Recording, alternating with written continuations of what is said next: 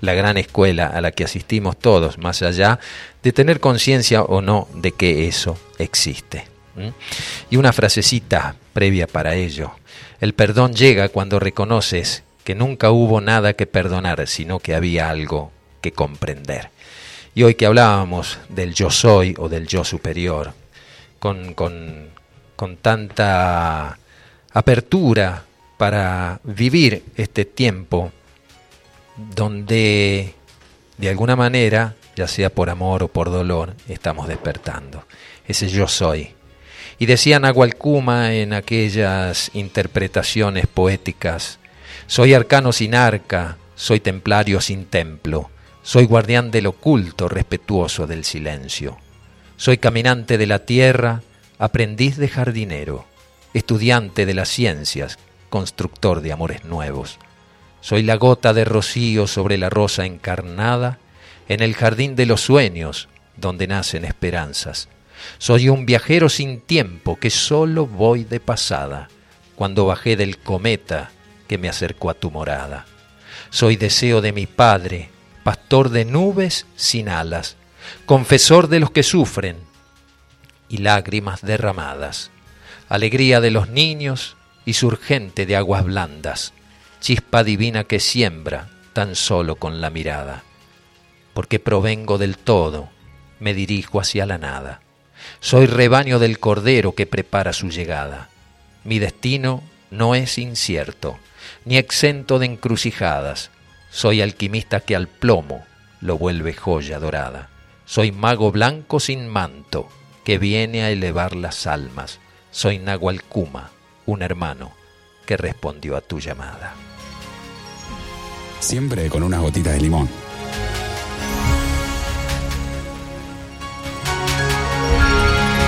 Como también respondió a nuestra llamada, a nuestra invitada para el día de hoy, a quienes les damos la bienvenida, escritora, con una vasta experiencia, mm, extraña para muchos y no tanto para, por ejemplo, los que siguen este programa. Eh, desde allí, desde su querida Chile, hermana trasandina. Buenos días, María Elena Sarmiento, ¿cómo estás? Gracias por responder a esta llamada. Muy buenos días, Oscar. Eh, estoy muy feliz, por supuesto. Me siento muy honrada de que me hayas invitado a tu programa y te envío un cariñosísimo abrazo desde el otro lado de la cordillera y también para todos nuestros hermanos que están escuchando tu programa. Muy bien, muchas gracias. Vos sabés que era como, como la figurita difícil cuando juntábamos figuritas de niños, ¿no? Y desde aquel primer momento en que, bueno, escuché una nota que te hicieron a ti hace muchos años, me, me pregunté a mí mismo qué lindo sería conversar con esta, con esta señora por su experiencia, por su sinceridad, por la dulzura con que plantea estas cosas que pueden ser fenoménicas desde un punto de vista pero que a la postre vamos descubriendo que hay muchas personas que también están empezando a tener experiencia tras del velo. Así que para nosotros es, es una alegría también contar con, con tu participación aquí en los sábados holísticos por Radio Limón. Muchísimas gracias María, muchísimas gracias. Me gusta porque yo justamente le acabo de echar unas gotitas de limón a una agüita de hierba que me estoy tomando. Así es que no es la primera coincidencia porque cuando yo leí hace muchísimos años la historia de tu padre, por quien siento un profundo cariño y admiración, también los libros de Trigueriño, yo pensaba cómo conocer a este señor Oscar, qué ganas de conocerlo. Para mí también eras la pieza difícil del puzzle, así que me alegro que en honor a Cristo Jesús hoy día nos hayamos reunido. Qué lindo, sí, en honor a Él. No hay otra intención de nuestra parte al convocarte más que eh, abordar este tema que muchas veces eh, ha quedado como relegada, como si eso fuera para un tiempo que a lo mejor no está próximo, o para otra encarnación, o, quizás este, eh, el mundo en el que vivimos nos tiene tan preocupados que dejamos de lado las cosas esenciales, más allá de que venga a veces manifestado por una creencia religiosa o dogmática, por quienes se atribuyeron que son los dueños de la palabra, ¿no? Y vamos descubriendo que este ser se manifiesta de distintas maneras y no necesita ningún, ninguna organización previa para ello, sabe cómo contactar con cada uno de nosotros. Pero vamos un poquito para, para este, cómo comenzó en tu vida ese despertar allá, este, muy jovencita, y precisamente creo que acá en la Argentina. ¿Por qué no nos contás o nos recordás a la audiencia? Eh, sin abundar mucho, sucintamente, porque nos llevaría varios programas a hablar de esa sola experiencia. Pero, ¿cómo comenzó todo esto en ti, María? Bueno, la verdad es que cuando ya pasa el tiempo, Oscar, uno comienza a juntar muchas piezas del puzzle. Ah. Eh, yo desde, desde muy chica eh, tenía muy de vez en cuando, tal vez como muchas personas, un atisbo de otra realidad, distinta a aquella en la que todos nos, nos desenvolvemos. Entonces, desde chica, yo solía pensar que había algo más allá de lo que yo estaba viviendo, aún sin tener las palabras para expresarlo así.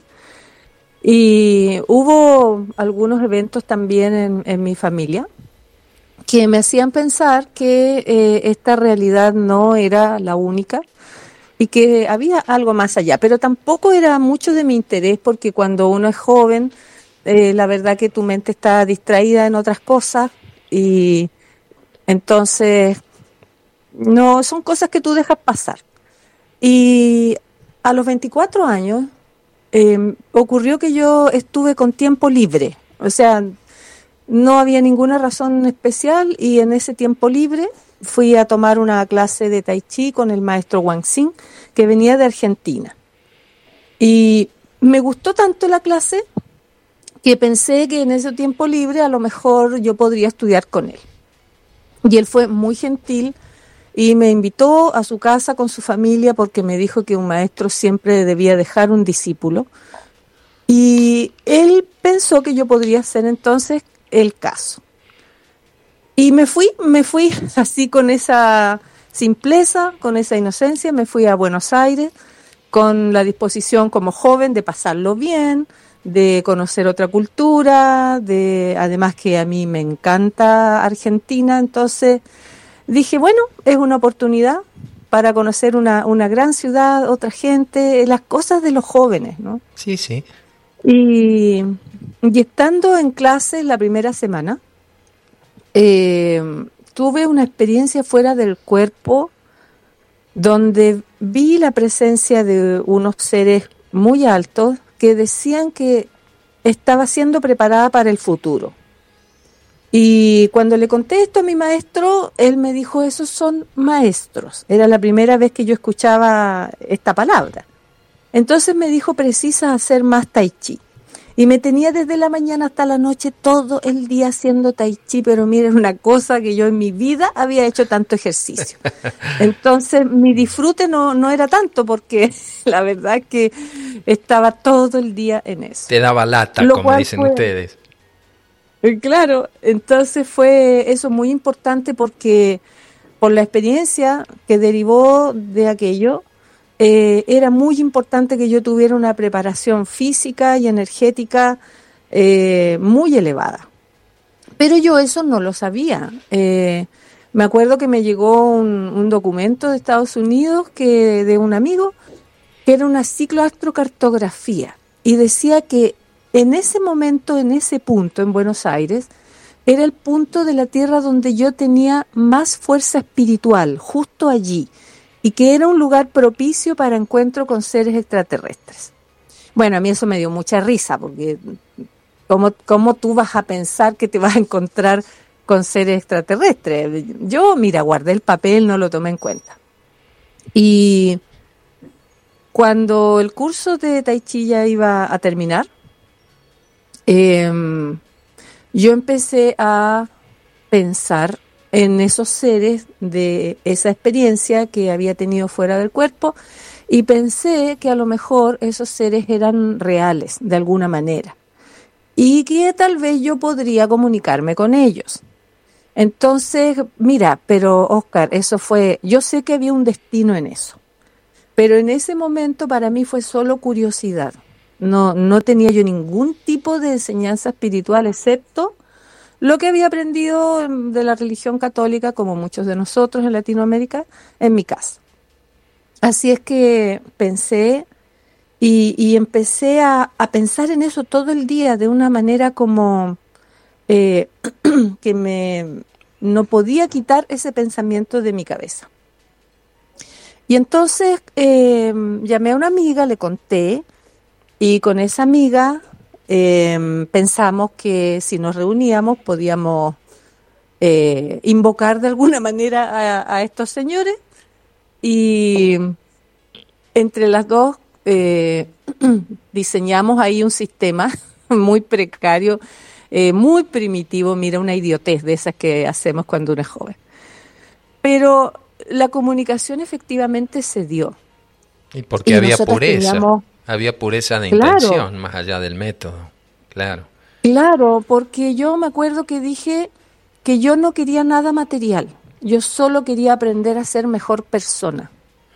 Y, eso fue una invocación tan poderosa porque además fue tan honesta que ese mismo, es, yo creo que esa energía hizo justamente que se produjera una comunicación desde otro plano con un ser que, indicó llamarse Juan.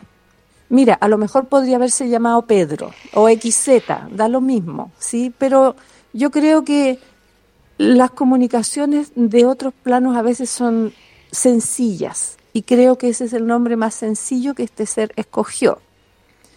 Eh, y esto se hizo a través de una psicografía em, que se pudo realizar eh, a través de mi, de mi mano, eh, de forma totalmente involuntaria, y donde este ser nos planteaba varias cosas. primero, a través de dibujos y de símbolos del tai chi que nos costaba descifrar.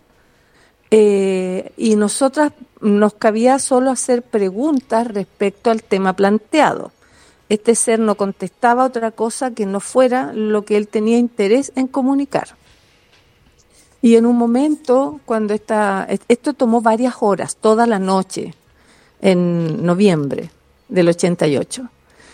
Y era un ejercicio muy cansador que yo entendí después que podía soportar justamente por el entrenamiento de Tai Chi que había tenido. Mm. Y, entonces en su mensaje eh, indica la siguiente frase, falta paz en el mundo y falta amor, pero habrá maestros de amor para sostener este mundo y los mundos. Y yo siempre me quedé con esa frase eh, porque es una frase muy esperanzadora y muy sencilla, pero muy profunda.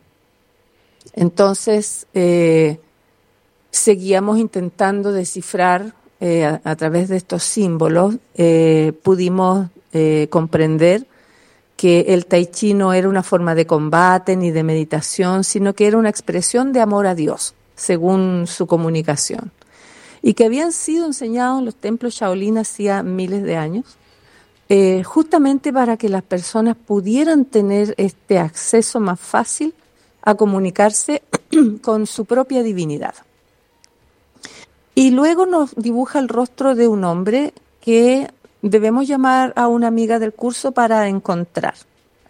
A las 7 de la mañana llamamos a esta amiga y ella dice que nos juntemos en Plaza San Martín a la noche. Y voy a la noche yo con, todos los dibujos que, había hecho y además eh, unos mapas que este ser había dibujado, con una geografía muy diferente, eh, lo cual a mí me causó mucha risa porque yo dije, parece que al otro lado no estudian geografía porque Europa era islotes y Estados Unidos también. Entonces eh, voy a juntarme con mis dos amigas pero en vez de llegar ellas, llega el hombre del dibujo. Físicamente llega a la Plaza San Martín y se pone al lado mío y me saluda con su nombre. Me dice, buenas noches, María Elena, ¿trajo los mapas? Con toda amabilidad y toda gentileza y yo casi me muero en ese momento. Oscar, tú no sabes lo que fue eso, se me doblaron las rodillas, eh, me puse a temblar, me puse a llorar, porque eso es lo que hacemos las mujeres en estos casos de emergencia, lloramos.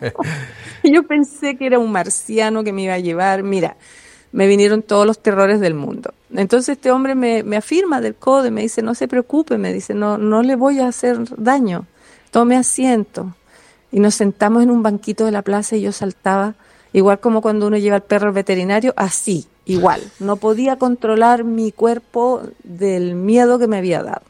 Porque la gente piensa que encontrarse con estos seres es una cosa así, que tú vas a sentir amor infinito. Eh, no. Siga participando porque lo que uno tiene que hacer es dominar sus emociones en ese momento. Claro que sí. Y, y, y creo que fui capaz de hacerlo. Llegó otro señor, también me saludó, muy gentil, llegó otro que quedó como observando, vigilando, y me saludaron por mi nombre, yo les pregunté cómo sabían mi nombre, de dónde eran, y, y me volvieron a pedir los mapas, ese era su, los dibujos en general, su interés mayor. Y comentaron, cuando yo se los entregué, le dije, usted es el hombre del dibujo, y me dijo, sí, eh, comentaron entre ellos en un idioma extraño acerca de estos mapas, los guardaron y, y cuando yo les pregunto quiénes son, ellos indican que son apóstoles. Eh, yo pensé los apóstoles de la Biblia. Entonces ellos eran, bueno, se, se reían y me dijeron, somos, apóstol significa servidor. Y yo le pregunté, bueno, ¿y a quién sirven? A Jesús, me dicen ellos, el Cristo. Y, yo me quedo tan asombrada, Oscar, porque eh, estos hombres eh, eran, eran tan eh, serios y tan suaves al mismo tiempo y tan poderosos, si yo pudiera decir una palabra de ellos. Y, y me explicaron que ellos viajaban por todo el planeta encontrando a personas como yo, para darles una información importante para su vida personal y también como parte de un conjunto de almas que iban a preparar el retorno de Cristo. Eh, y yo no entendía muy bien en ese momento porque para mí yo no entendía que Cristo era una vibración. Para mí Cristo y Jesús eran exactamente lo mismo. Bueno, que lo es de cierta manera.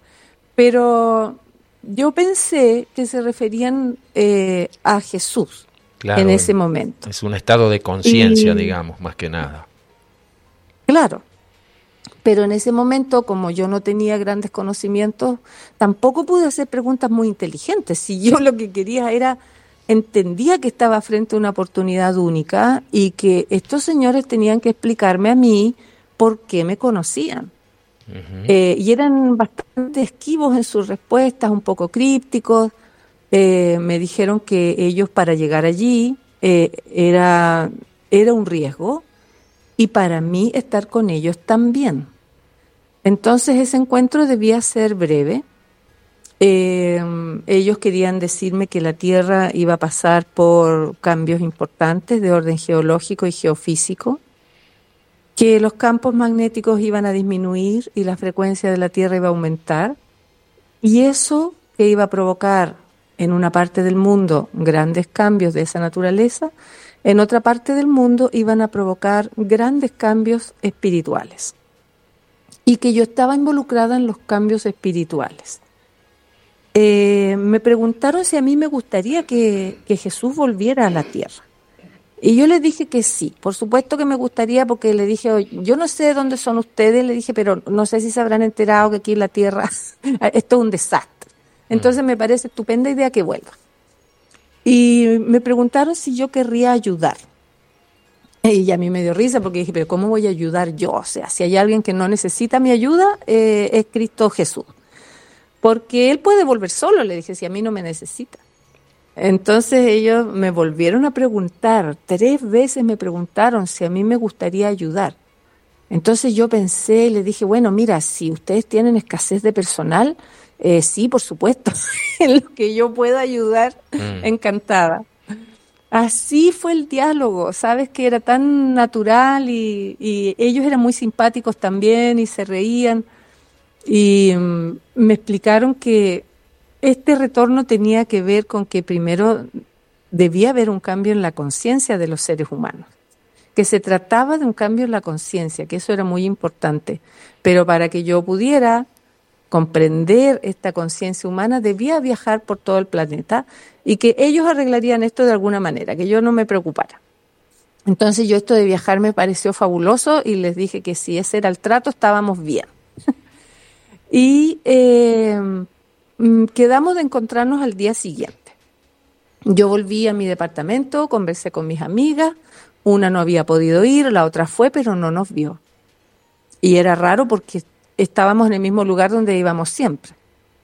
Así es que al otro día, bueno, ellas me indicaron que yo no debía ir con estos hombres porque podían ser peligrosos, podían ser tratantes de blancas, y yo les dije, mira, no, yo voy a ir porque yo tengo que saber hasta dónde llega esto y qué es lo que está pasando conmigo, si me estoy volviendo loca o qué. Así es que yo fui al otro día, me encontré con ellos y me di cuenta al poco andar que esto se trataba de una experiencia de pruebas. Hoy día yo sé que fue una experiencia iniciática, era una iniciación, pero en ese momento supe que iba a tener que pasar una serie de pruebas relacionadas con mi propia conciencia porque la primera conciencia que había que explorar era la mía, y yo había accedido a ello. Entonces pasamos 12 horas juntos, Oscar. 12 horas. Y creo que 12. Y creo que han sido las 12 horas más duras de mi vida. Porque, bueno, nos fuimos a conversar a una estación de retiro. Y allí eh, me di cuenta que estos hombres conocían toda mi vida completa desde que yo era niña. Y no solo esta vida, también otras vidas. Habían entrado en, en, acaya. Claro. Eh, y, y, además mm, eh, comenzaron a hacerme preguntas y yo no podía negar lo que ellos me iban preguntando, porque entendía que ellos ya sabían la respuesta de antemano. Claro, claro. Probaban tu sinceridad, tu, tu, veracidad, claro. Claro. Entonces yo, ellos me dijeron que una de las faltas más grandes en el universo era la indiferencia. Y que mm. yo había sido muy indiferente muchas veces. Y me empezaron a sacar la cuenta y todo lo que decían era verdad, por lo tanto yo no podía negar que estaba frente a un juicio, un juicio severo, severo, donde no iba a quedar piedra sobre piedra de mí. Y fue extremadamente duro y yo lo único que sabía era que tenía que resistir. Y fue tanto que alrededor de las nueve horas yo pensé que me había muerto y que me había ido al infierno por mala. Ese fue mi pensamiento. Y lloré mucho. Y eh, eh, a veces me cuesta un poco volver a recordar esto ya. Claro, te comprendemos, querida. Sí, te comprendemos perfectamente, ¿no? Difícil. Fue muy eh, difícil porque estás a, merced de, dos seres que son como ángeles que están aquí, con una severidad tan tremenda y, haciendo una labor que hasta para ellos era difícil de hacer. Eh, y lo hicieron impecablemente, de tal manera que si había mugre debajo de mi alfombra, la sacaron toda. Y yo pude ver toda mi oscuridad, toda y de una manera aumentada y corregida y sentí cada dolor que yo había provocado, lo sentí dentro de mi corazón. Y pensé en ese momento que me merecía todo lo que estaba viviendo, porque sentí que, que no tenía perdón lo que había hecho. Eso fue lo que yo sentí en ese momento. Por supuesto, no era así, pero eh, ellos tienen una habilidad para llevarte a, con una sinceridad, yo diría, radical, a, explorar los rincones más ocultos de tu alma. Mm.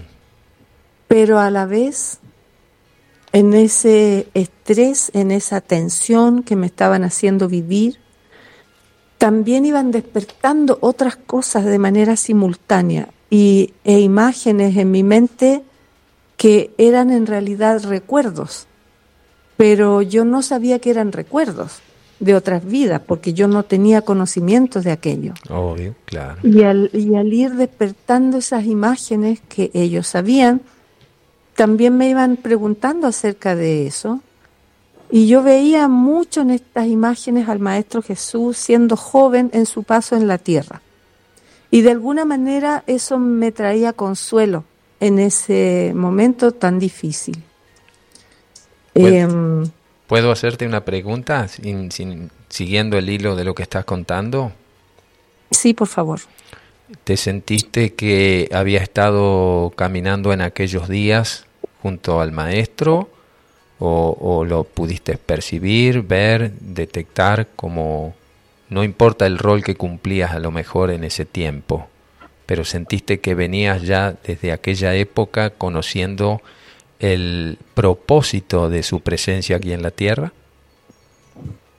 En ese momento no, porque lo que yo veía era que era una estudiante en un templo que yo creo que fue Egipto. Por después yo estuve en esta vida en Egipto y, siento que fue allí, pero era un lugar reducido. Entonces, eh, y allí yo vi al maestro joven, con una apariencia de unos 17 a 25 años, una cosa así. Y esas eran las imágenes que venían. Y, y después otras, ya como como haciendo él su, su tarea y yo observando de lejos. ¿sí? Ese tipo de, imágenes. Muy reales, muy vívidas, muy sentidas con... Eh, en el recuerdo no solo es una imagen, es también una sensación, hay aromas de especias, eh, otra tierra, el sentir que estás en, en otra tierra donde hay calor. Era, era algo muy sensorial además no solo visual, pero estaba en mi mente. Y, y entonces eso comenzó a mí a darme de alguna manera fortaleza. Y ellos decían que era importante también eso que me estaba ocurriendo en ese momento. Y de alguna manera yo volví a respirar y volví a tener fuerza y, y más soporte para entender que la primera conciencia que había que explorar completamente era la mía y que el primer cambio debía partir por mí. No ir a explorar afuera, a mirar a otros, sino que había que mirar hacia adentro primero y limpiar todo lo que hubiera allí. Es como si, si yo hubiese sido, a veces pienso, sujeto de prueba del Apocalipsis cuando hablan de un juicio y entonces yo fui sometida a ese juicio, implacable, severo, duro, pero yo sabía que era algo bueno para mí también. Entendí también que no hay nada oculto en el universo y que muchas veces esta purificación es difícil que uno mismo la pueda, la pueda hacer, porque seguramente uno se saltaría varias cosas porque no nos damos cuenta de, por ejemplo, si somos personas impacientes o somos personas a lo mejor que nos falta algún tipo de, de cualidad o de bondad o de compasión en nuestra vida. Es muy difícil darse cuenta uno solo. Y estas personas eh, tenían esa habilidad de llegar allí, donde uno no puede ver. Una radiografía de todas tus vidas. Sí, y, y una mala radiografía en realidad. Pero cuando esta experiencia comienza a terminar, yo sentí un vacío. Al final de esas 12 horas no quedaba nada de mí. Limpiaron. Nada de lo que yo era, es como si hubiera muerto totalmente. Mm. Y en ese momento comienza un proceso inverso. Todo aquello que salió de mí, de pronto fue llenado por una luz y fue llenado por un amor tan intenso, tan enorme, que yo pensé que me iba a morir de amor. Y, fue una experiencia que yo pudiera decir de éxtasis, una experiencia de un amor sublime que yo nunca he vuelto a experimentar en la vida, de conocimiento, de eh, pude entender en un minuto idiomas, pude entender matemática, física, biología, música, todo estaba en mi alma, en una eternidad sin tiempo, sublime, imposible de describir tanto amor. Y, y ellos me acompañaron también en ese momento. Y cuando los miro, en, en, ese momento que estoy sintiendo esto, cuando los miro a los ojos, entiendo que nos hemos conocido de siempre. Y es como solo estábamos cumpliendo un acuerdo y que habíamos hecho en otro tiempo, pero fue algo muy breve, no, no pude saber más porque es como si se hubiese descubierto un velo y de pronto se volvió a cerrar. Y entonces eh, sentí muchísimo amor por lo que ellos habían hecho conmigo.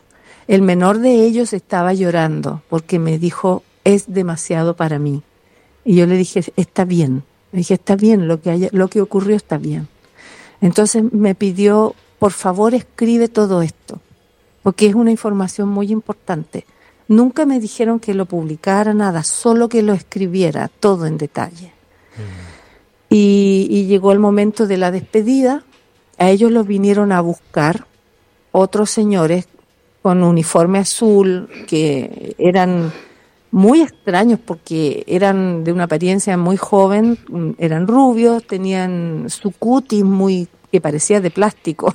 tipo nórdicos. Y les hablaron, claro, así, con unas botas negras, muy serios, se dirigieron a ellos, le dijeron a ustedes dos, los vamos a sacar de acá ahora.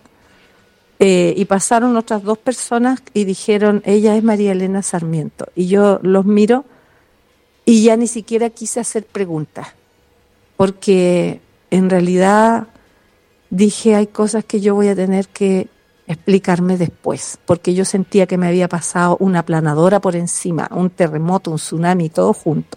Mm. Y mm, nos despedimos. Eh, les pregunté si algún día yo los volvería a ver ellos me dijeron que sí en el futuro. Yo no sé si en esta vida o en otra, pero um, me dijeron que guardara toda aquella experiencia y que la escribiera. Em, me volví a mi departamento y um, al día siguiente me fui a despedir de Juan, de mi maestro, y él me miró a los ojos y me dijo, la única palabra que me dijo fue maestros. Mm. Y yo le dije sí. Y él sabía, y él sabía y me había preparado para eso. Era parte. Claro. Y, volví a Chile llena de incógnitas, por supuesto. Eh, me encerré en mi pieza a escribir. Eh, yo creo que me demoré un mes aproximadamente, estaba muy sensible, eh, lloraba mucho, me costaba comprender lo que me había ocurrido. Y esto fue en el año 88. Escribí todo y lo guardé. Y lo guardé hasta hace un par de años que decidí revelarlo. Eh, había cumplido ya con todas las formalidades de la materia, de, trabajo, de, em, de la crianza de los hijos, ¿verdad? Eh, con mi esposo hicimos una vida y hace tres años nos retiramos a vivir al campo. Donde yo pensé que iba a vivir un retiro y me iba a dedicar a hacer pan y a tejer y a hacer nada.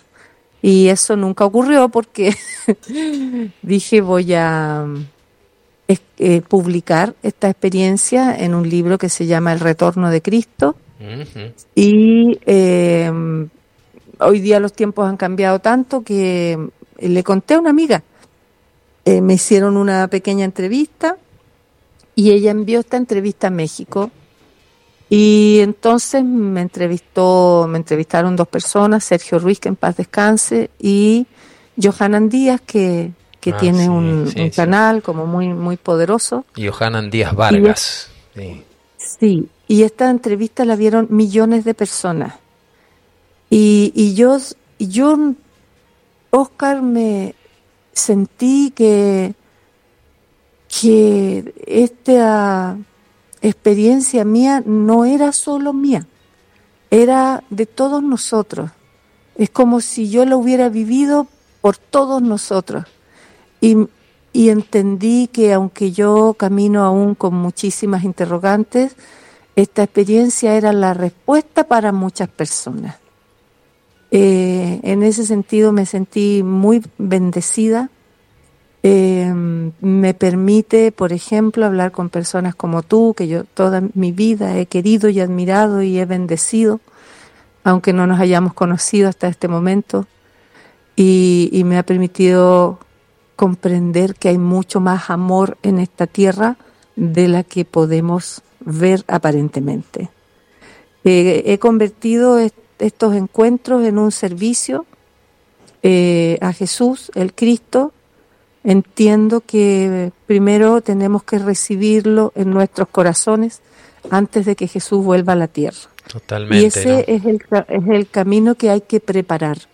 Y en eso he dedicado mi vida y la sigo dedicando y si Dios así lo quiere, lo seguiré haciendo.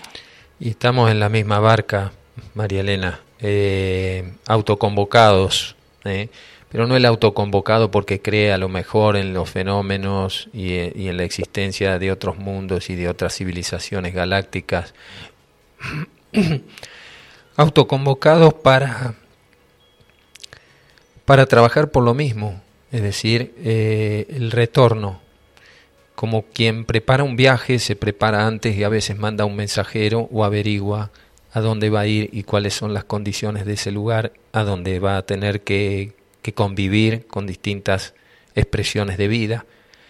Y yo, sin tener eh, intención de, uso o, o, de la verdad absoluta, eh, entiendo que también debe suceder lo mismo con este ser que prometió volver y que no mintió en absoluto todo aquello que transmitió en aquellos días. De pronto a lo mejor la gente lo ve como una expresión religiosa y, no está mal que así sea tampoco, y de todas maneras poca importancia tiene, sino eh, si verdaderamente estamos tomando conciencia del tiempo que estamos viviendo y de este momento crucial que la humanidad está atravesando. Por lo tanto, Vos mencionaste en algún pasaje la palabra apocalipsis, que significa revelación, y muchos lo interpretan como algo catastrófico, y no ven la catástrofe que estamos viendo hoy de tanto desamor, de tanta competencia, de, de, de todo lo que no vamos a abundar en detalles para no darle fuerza, pero no ignoramos de que eso suceda, y sí, de pronto eh, elevar un poco la luz de la llama que cada uno trae consigo. Y es un momento muy, muy delicado el que estamos viviendo y estimo que después de, de esa entrevista que te hicieron estas personas, te has convertido de alguna manera en una persona más expuesta por tu experiencia, pero también por tu labor, ¿sí? Porque estás contando tu experiencia de hace treinta y pico de años atrás. Y, y hoy eh, esos 30 años no han sido en vano ni han quedado a lo mejor en un archivo. Yo creo que ha continuado una preparación interna en María Elena que hoy está así preparada como para dar a la luz muchas cosas que quisiéramos seguir conversando contigo. Bueno, sin duda esta es una experiencia que me marcó. Eh, yo sentí que de alguna manera una parte de mí había muerto y que había nacido alguien dentro de mí totalmente desconocido. Y por lo tanto tenía yo que explorar aquello. Eh, gracias a Dios siempre tuve buenos maestros y buenas guías. Eh, convertí mi vida en, en, una vida de investigación y tuve que tomar también muchas decisiones importantes que las sigo tomando, porque eh, al comenzar a explorar en estas materias espirituales de la mano de mi maestra Augusta Lagos Vanini, que en paz descanse, eh, me di cuenta que había todo un mundo extraordinario por explorar y, que yo debía aprender, debía primero aprender y debía conocer. Efectivamente, eh, los temas personales que estos, estos seres me revelaron, todos se cumplieron en mi vida, absolutamente todos.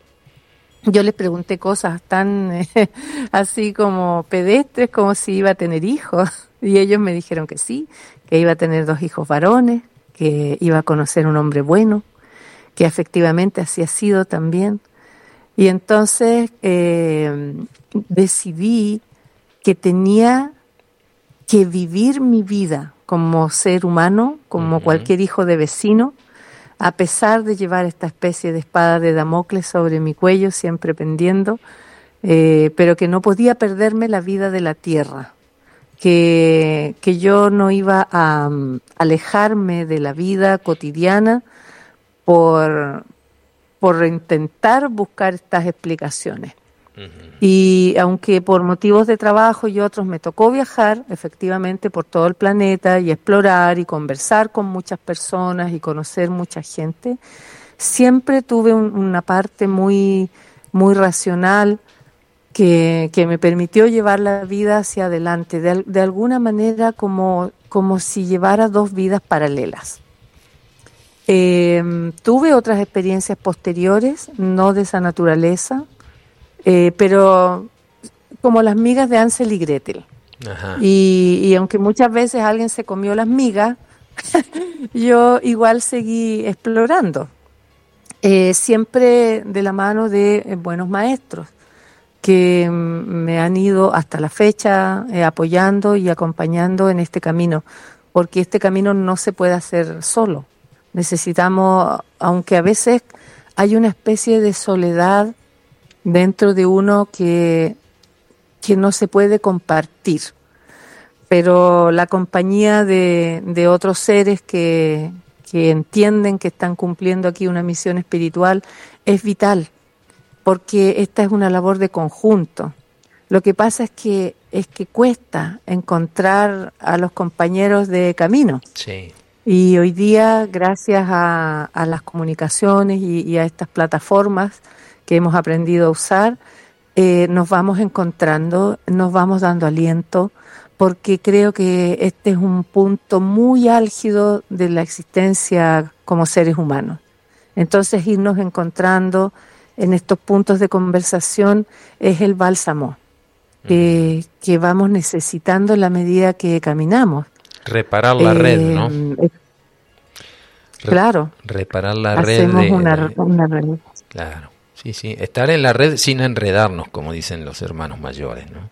Y, y cada uno puede ser parte de, de, eso si verdaderamente se siente identificada con, con a qué viene a la vida, ¿no? Porque es el gran enigma de muchas personas. Bueno, están lloviendo los mensajes aquí en la radio, estamos conversando con María Elena Sarmiento, eh, escritora con una experiencia sumamente trascendental y nosotros muy imbuidos, estimo que, que, la audiencia no se está moviendo ni siquiera de su silla.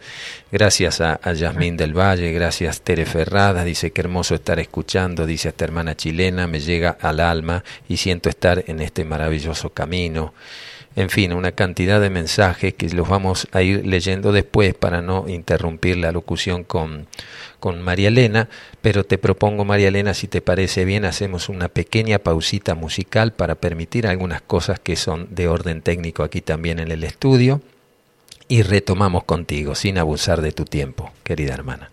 Perfecto, encantada. Muchas gracias. Te propongo escuchar otro poquito de David Garrett, Adagio de Albinoni. Bien.